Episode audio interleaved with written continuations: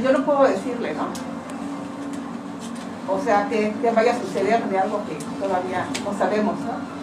Pero lo que sí, a mí, yo como les dije en principio, les comenté, mi objetivo es, no es venganza ni este tipo de cosas, sino que se aclare, que se sepa la verdad, que se le haga juicio, o sea que se encuentran los responsables, que yo sí estoy segurísima que hay responsables, y pues de los eh, sentimientos, pues lo mejor es perdonar.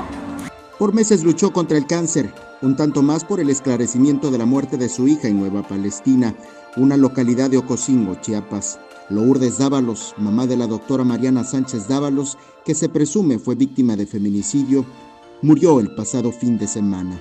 A Lourdes le arrebató la vida el cáncer de huesos que padecía. Antes ya le había arrebatado el alma la muerte de su hija.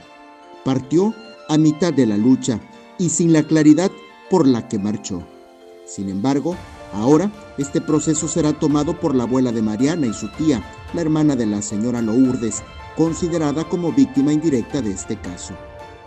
Hago un llamado a la sociedad para exigir justicia, justicia de verdad, sin chivos expiatorios o procesos amañados. Gracias eternamente. Eric Ordóñez, Alerta Chiapas.